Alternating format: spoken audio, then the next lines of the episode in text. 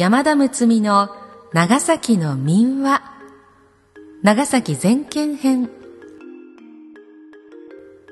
このポッドキャストは長崎県に伝わる民話のうち高吉松雄一氏が収集編集した昭和30年発行の成文社館。我らの長崎県民話伝説集の中から10話を選び延べ10回にわたって各週ごとに配信するものです。子供の頃におじいさんやおばあさんから聞いたことのあるばいと。長崎以外の他国の方々にはうちの方にも似たような話があるよという具合でそれぞれに感じていただき大人の方には思い出を呼び起こしていただいたり小さなお子様には未来の思い出となるようにそんな思いで配信しております。この配信は、井ノ口堺法律事務所、弁護士堺よし子様のご協賛により、NOC 長崎卸センター、NOCS 長崎卸センターサービスがお送りいたします。読み手は、歌の種でありたい、歌種の山田睦美です。しばらくの間お付き合いください。JR 大村駅の裏手にあるこんもりとした丘。現在の大村城串間城に移る前はこの三城に大村氏は居城を構えていました。城主大村住忠さんは著名なキリシタン大名ですが内紛につけ込まれ平戸諫早武雄の軍勢に不意をつかれその名脈は風前の灯火。その時に力強い味方が登場します。今も三条の古い城跡にはこの物語に登場する心強い味方が現れる感じがします。では始まり始まり。なお一部原意を損なわない程度の言い換えなどの編集を行っております。あしからずご了承いただきますようお願いいたします。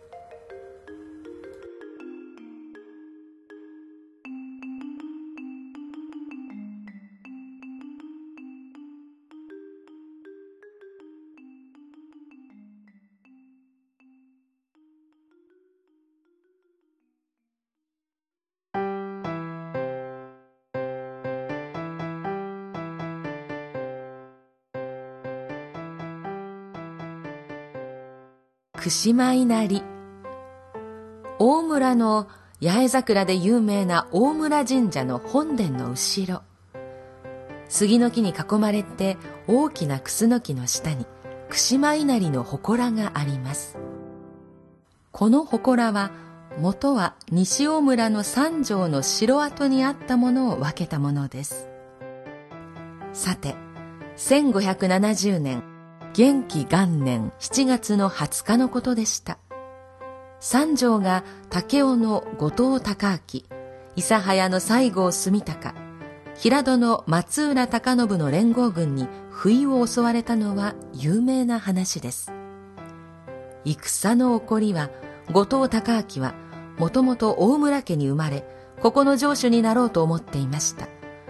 ところが、にわかに武雄にやられて、島原から住忠が迎えられて城主になったので不平に絶えず大村領内を自分の手に握ろうと企んで近くの藩に加勢を頼んだのです。この時松浦勢は戦争からの小舟に乗って井の浦の瀬戸から大村湾に入り海上から迫り高明と住高は南北から三条を挟み撃ちにしたのでありました。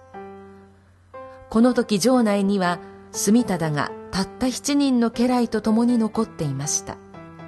あとは女や年寄り子供など合わせても70人そこそこのものでした。寄せては1700人からの大軍です。ただひともみと三条の麓に迫りました。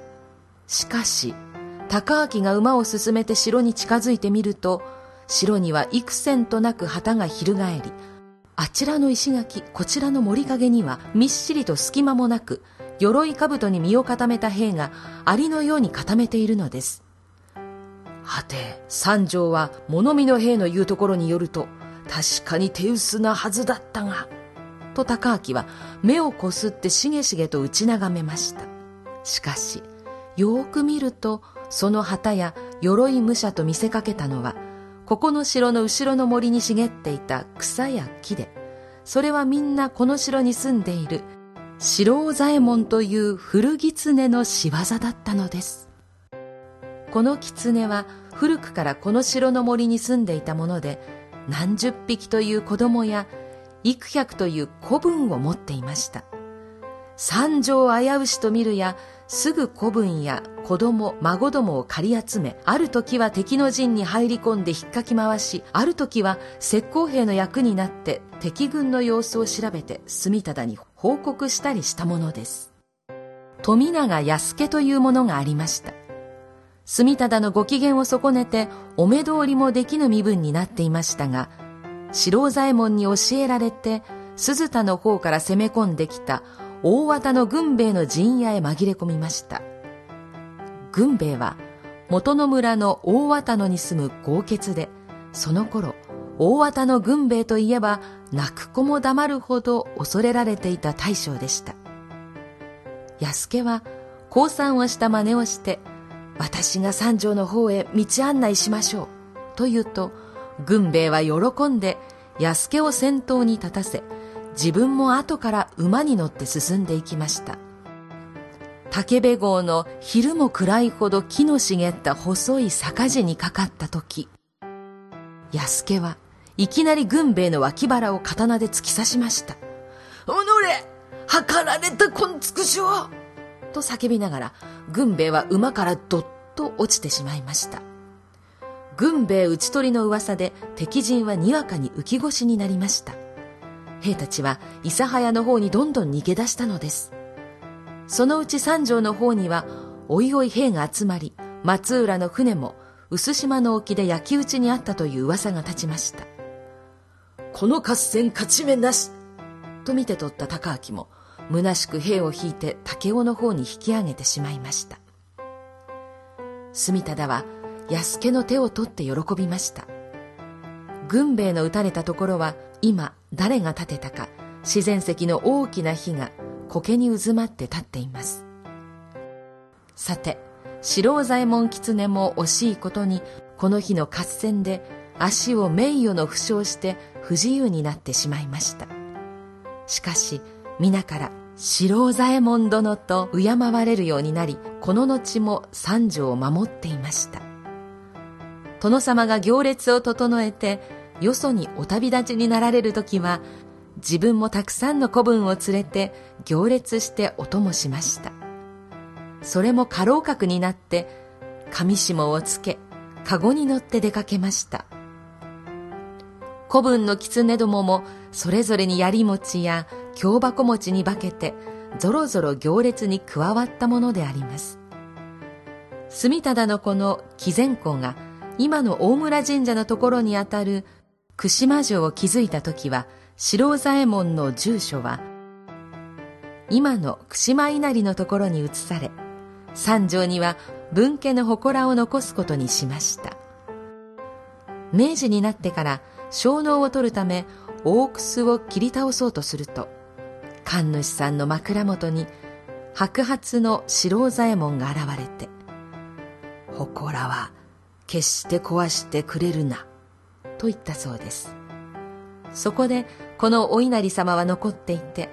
お祭りが賑やかに行われています。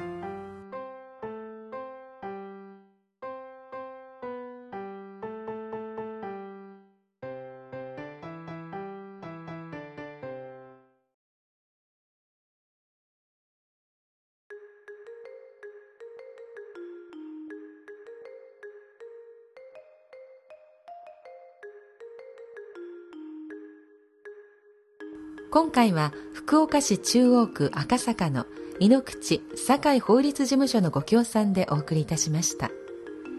井ノ口堺法律事務所では金融関係の法務を中心に一般民事全般を取り扱われています。